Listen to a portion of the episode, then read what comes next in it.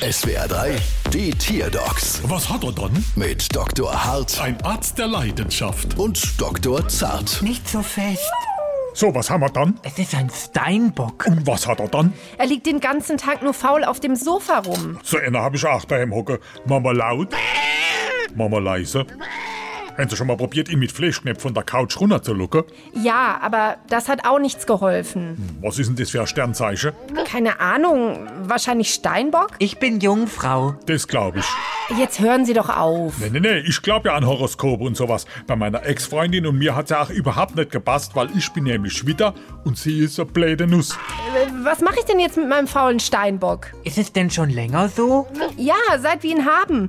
Er liegt den ganzen Tag nur rum und ist für nichts zu begeistern. Dann ist es vielleicht kein Steinbock, sondern ein Keinbock. Ein Keinbock hat das können sein.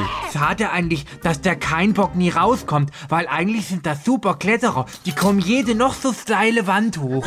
Apropos, wissen Sie, was bei uns auch hochgeklettert ist? Ganz ohne Steinbock? Was denn? Unsere Fallpauschale. Bald wieder. Was hat er dann?